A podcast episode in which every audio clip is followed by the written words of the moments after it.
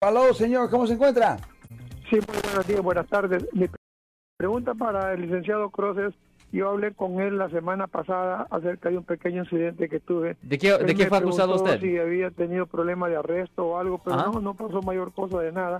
Pero lo que le quiero preguntar al señor Cruz es que me dijo, bueno, eh, nomás este, am, a cualquier cosa que pasa, pues dile que eh, yo estoy trabajando contigo.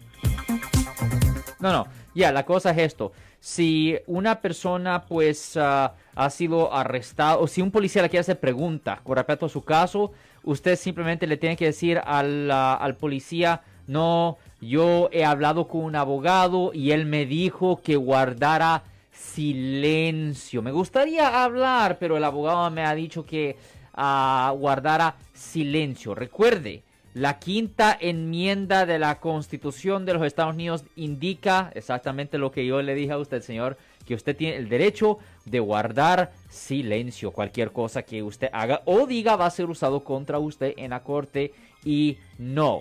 Ellos no pueden usar el silencio contra usted. Ellos no pueden decir, oh, fulano se quedó callado, so pensamos que es culpable. No, el policía puede pensar eso, pero no lo puede poner como parte de su reporte. Tiene que guardar silencio, Marco. Pero me parece lógico, ¿no? Que una vez que tú agarras un abogado, tú no tienes que hablar con nadie, el abogado va a hablar por ti. Y no solo eso, pero cualquier abogado penalista le va a aconsejar que debería de guardar silencio. Solo hay situaciones súper, súper, súper raras donde es buena idea hablar. Es súper raro.